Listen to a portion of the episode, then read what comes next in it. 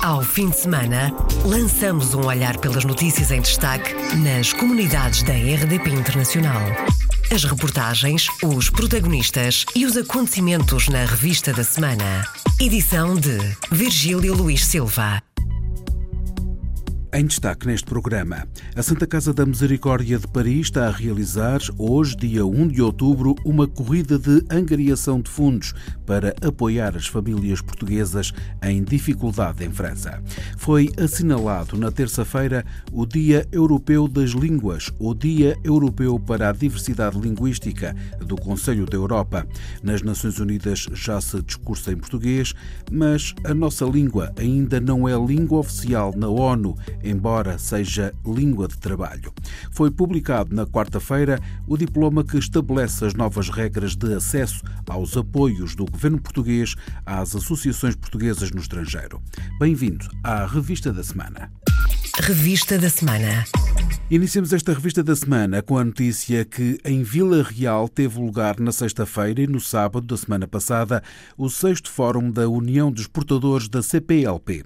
Cerca de 3 mil empresários de 18 países participaram no encontro que pretende criar oportunidades de negócios. Como explicou à RDP África Mário Costa, presidente da União dos Portadores da CPLP. Este fórum é uma oportunidade única para os empresários que compõem esta comunidade poderem conhecer o potencial dos países, ou seja, as oportunidades de negócio que existem nestes países e, acima de tudo, também contactarem entre eles. Não só exportar, mas também fazer parcerias. A CPLP está a viver um momento importante, ou seja, os países que a compõem, uh, Portugal e o Brasil, as suas economias não estão com o ritmo de crescimento que já tiveram, um, e os outros países da CPLP, com a quebra do preço do petróleo, também têm alguma necessidade de começar a diversificar a sua economia e não dependerem exclusivamente da exportação dos, dos recursos.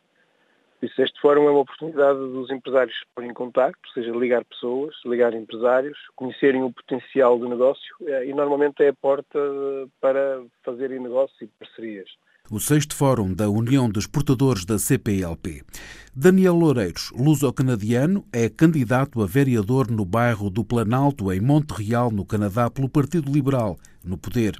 As eleições são no dia 5 de novembro, mas a campanha eleitoral começou na sexta-feira da semana passada. Com os olhos postos na comunidade portuguesa e com o bichinho da política a correr-lhe nas veias, Daniel Loureiro explica os objetivos da sua candidatura este bicho cá morde dentro de tudo o que é política já cá está há muito tempo. Então, é, esta ideia de querer fazer mais. Aquele é um bairro onde há muitos residentes portugueses e portugueses de origem, portugueses de segunda geração e terceira geração. E foi esta, esta ideia de se aproximar cada vez mais da minha comunidade e a comunidade na qual eu cresci. Eu também cresci naquele, naquele bairro e acho que foi, era importante para mim trazer uma certa mudança para o bairro. E quais são as mudanças que o Daniel Loureiro quer implementar? São muitas. Eu acho que existe ali um certo déficit de atenção para o distrito de Janmans. Acho que há coisas para os jovens que podem ser feitas. Há problemas de circulação também, há problemas de mobilidade há o acesso universal aos comércios para as pessoas com, com mobilidade reduzida, eh, que estão em cadeira de rodas, por exemplo. Ah, é tudo coisas que têm que existir. E... e quanto à comunidade portuguesa, é uma comunidade estimada em quantas pessoas? Ela vai dependendo. Nós falamos que em Montreal, arredores, vai 30 mil ou 40 mil, vai dependendo. Sei que depois também há alguns em Laval e alguns fora de Montreal, mas acho que é uma comunidade que tem-se vindo a espalhar talvez um bocadinho do bairro português, devido a esse facto a não ser bem estimada, a ter grandes dificuldades em encontrar eh, alojamento.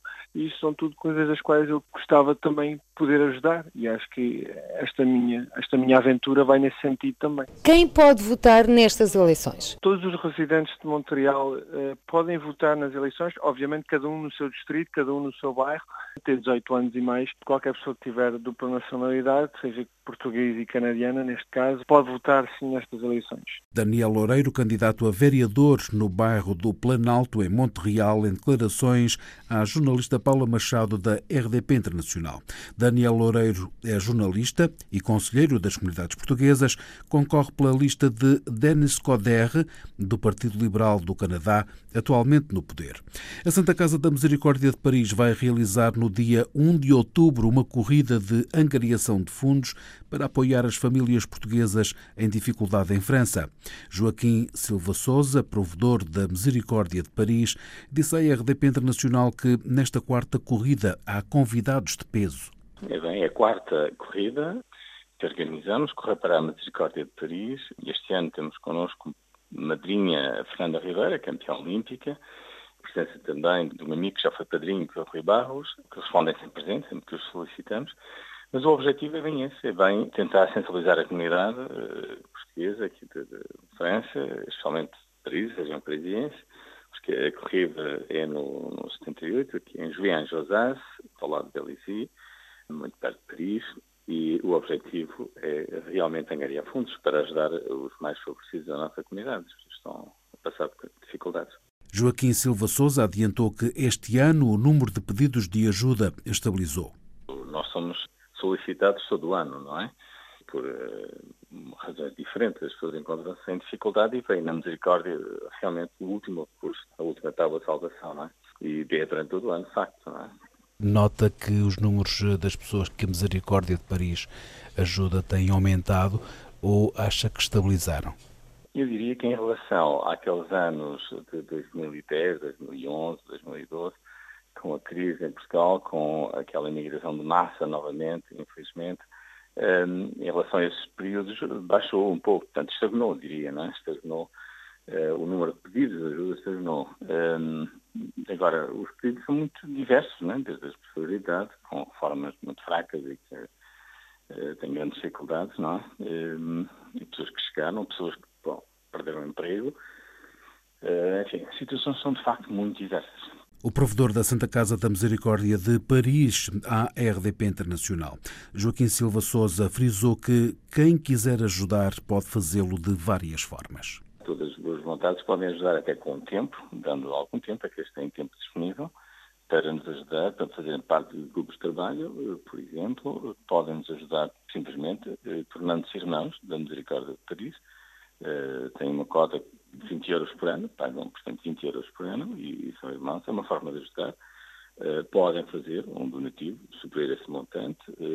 Nós, portanto, somos uma associação lá em 1901, em França, o que nos permite emitir um recibo uh, para aquelas pessoas que pagam impostos, não é? em França, nós emitimos um recibo que os isenta de 66%, 75% até 500 e tal euros do donativo e 66% daquilo que dão, portanto, abate nos impostos, não é?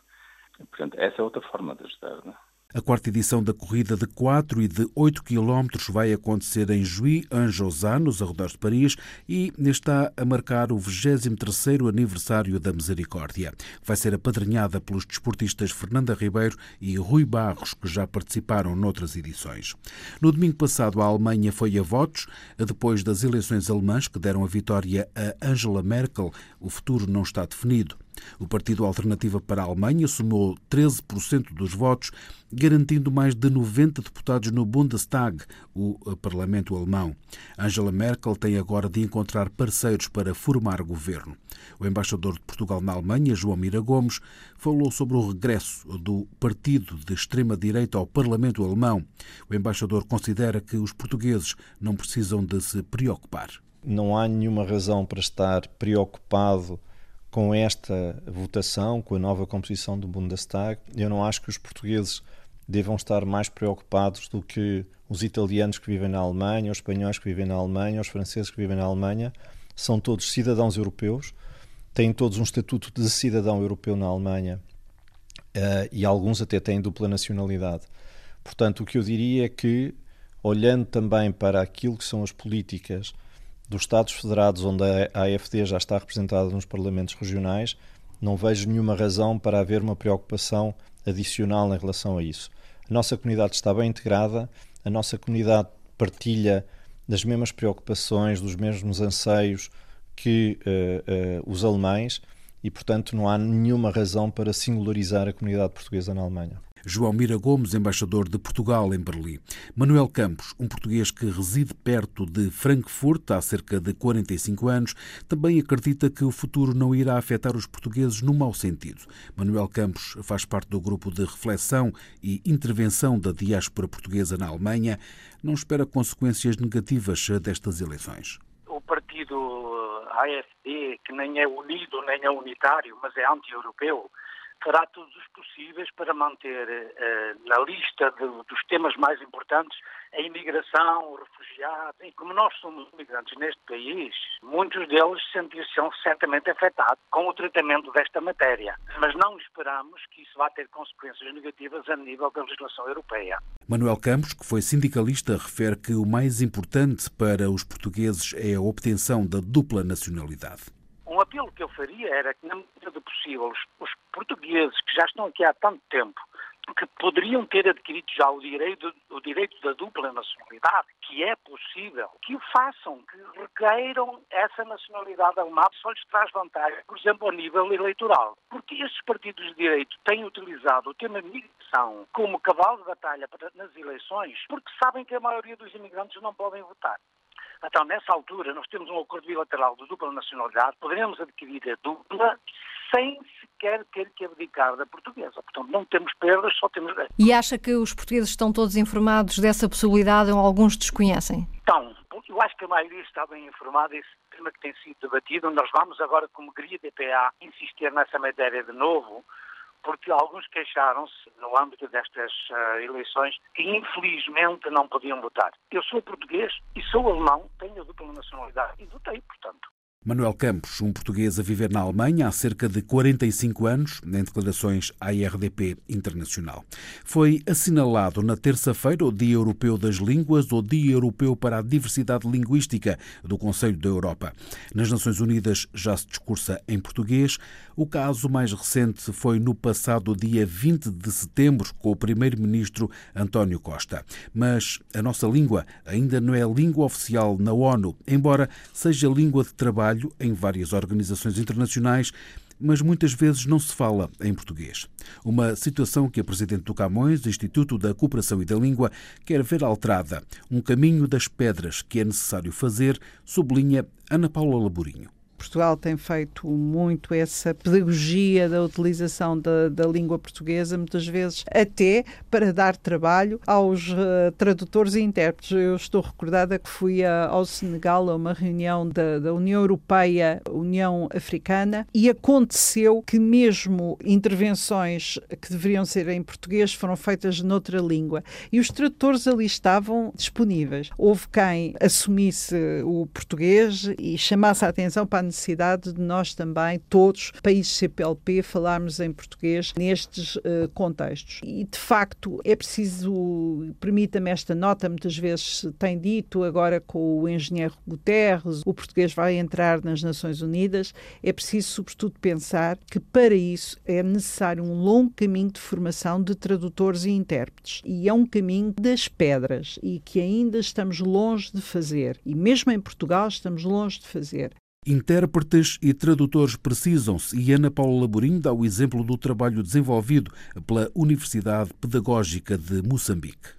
Eu gostava de referir, desse ponto de vista, um projeto fantástico, um projeto que nós apoiamos há muitos anos, da Universidade Pedagógica de Moçambique, que tem um, um mestrado em interpretação e tem um mestrado também em tradução, mas para este caso das organizações internacionais é fundamental a interpretação. É dos países e é das universidades que têm o português como língua ativa na interpretação, mas precisamos de conseguir chegar a outros lados. Estamos a trabalhar, por por exemplo, com o Senegal, para também, numa das universidades, ter uh, um curso ou um curso avançado de interpretação que possa usar o português como língua ativa. Quanto a previsões do número de falantes de português no final deste século, a Presidente do Camões aponta para 700 milhões as previsões levam a que se considere que no final deste século o, o português será mais falado em África do que uh, no Brasil, pelo crescimento demográfico, em particular de Angola e de Moçambique. E, portanto, será uma das três línguas mais faladas em África. Ora, conjugando a importância da África com a importância de um país como o Brasil, considerando ainda que temos o português, mesmo que muito pouco, mas um polo na Ásia, não só Timor e a Oceania, mas também a presença, a pequena presença, mas muito significativa em Macau e o interesse que a China tem revelado, considerando todos estes fatores, tudo isto alarga muito aquilo que é a potencialidade da língua portuguesa e daí que, por exemplo, haja um enorme interesse na América Latina, porque digamos que isso permitirá aqui uma comunidade que já não é a comunidade dos 260 mil, mas uma comunidade que passa a ter quase 700 uh, eh, milhões. Não são os, os 260 milhões, passamos para 700 milhões. Ana Paula Laborinho, presidente do Camões, Instituto da Cooperação e da Língua, em declarações à RDP Internacional. Os apoios do governo português ao movimento associativo das comunidades portuguesas têm novas regras. O diploma 124-2017, que estabelece e regula as condições de atribuição de apoios pelo Ministério dos Negócios Estrangeiros, foi publicado na quarta-feira em Diário da República. Um diploma que aposta mais em projetos concretos que no apoio às associações, como explicou a RDP Internacional o secretário de Estado das Comunidades está o objetivo de nós promovermos mais uma ótica de projeto do que propriamente uma ótica de funcionamento do próprio movimento associativo. Ou seja, as associações que forem mais criativas no desenvolvimento de projetos voltados para determinadas áreas do desenvolvimento social serão uh, mais apoiadas. José Luís Carneiro sublinha algumas das áreas prioritárias. Promovermos o apoio às redes de luso-eleitos, jovens estudantes, jovens investigadores, jovens trabalhadores, professores eh, que estejam ligados a vários, eh, várias redes de universidades, mas ao mesmo tempo procurando que eles não se fechem sobre si próprios, procurando que eles vão ao encontro do movimento associativo tradicional que carece também, eh, sobretudo o associativismo fora da Europa, que carece de um rejuvenescimento. Rejuvenescimento para garantir a continuidade dos propósitos que levaram à constituição desse movimento associativo, quer muitas das vezes para também dar garantias em relação à manutenção de um património uh, histórico, em alguns casos património material de grande valor, e é necessário promover o encontro entre estes dois amplos movimentos promover também como prioridade as questões ligadas à igualdade eh, de género, eh, as questões ligadas ao combate à pobreza e às desigualdades eh, sociais e desigualdade de rendimento, por exemplo, o apoio vocacionado para as pessoas de maior idade e que carecem de apoios, nomeadamente de apoio domiciliário. Por outro lado, questões ligadas, portanto, à solidariedade em todas as suas manifestações, mas também muito particularmente voltada para a nossa população reclusa. Nós temos uma população reclusa que varia entre as 2 mil e 3 mil pessoas e é necessário também reforçar o nosso olhar sobre essas pessoas. As candidaturas aos apoios do Ministério dos Negócios Estrangeiros abrem no dia 1 de outubro. Aqueles que agora estiverem a pensar e a planear, porque como sabe, as organizações começam a planear o ano de 2018 agora nesta altura de setembro, outubro. E, portanto, o que permite é eh, essas instituições, ao fazerem os seus planos de atividade para o ano seguinte, neste caso para 2018, fazem os planos de atividade, apresentam os seus projetos e submetem as candidaturas entre 1 de outubro e 31 de dezembro. Sendo que estas candidaturas necessitam de parecer do posto consular. Isso mesmo, ou seja, as candidaturas serão sempre eh, formalizadas junto do posto consular. A lista das candidaturas das entidades cujos pedidos forem aprovados é divulgada na Direção-Geral dos Assuntos Consulares e das Comunidades Portuguesas no portal das Comunidades Portuguesas até ao dia 15 de maio de cada ano. Os apoios financeiros atribuídos não são reembolsáveis, mas têm valores variados, como explica o secretário de Estado das Comunidades. procuraremos atribuir 80% com participação às associações que estão lá fora, que estão nas comunidades portuguesas, e uh, atribuir com participações até 50% às associações que estão sediadas em Portugal, permitindo, portanto, valorizar mais o movimento associativo que está mais distante de Portugal. O secretário de Estado das Comunidades Portuguesas, José Luís Carneiro. As novas regras para a atribuição de apoios ao movimento associativo das comunidades portuguesas já está definido no Decreto-Lei 124-2017 que foi publicado na quarta-feira, dia 27 de setembro, em Diário da República. A IRDP Internacional procurou reações às novas regras de apoio ao movimento associativo das comunidades portuguesas, agora publicadas. Em Andorra, José Luís Carvalho, diretor do Grupo de Folclore Casa de Portugal, diz que esta é uma reivindicação antiga. Este novo decreto não deixa de ser uma reivindicação do movimento associativo na diáspora e vem de encontro às nossas pretensões para que, portanto, na nossa ação de promoção da, da cultura portuguesa possamos ter apoios para desenvolver eh, essa atividade, essa promoção sem dificuldades. Regras claras que com certeza vão agilizar e também facilitar eh, aquelas entidades que procuram esse apoio na consecução de, desses apoios económicos. Alterações bem-vindas, sublinha Coimbra de Matos, da Confederação das Coletividades Portuguesas no Luxemburgo. Vai haver mais transparência.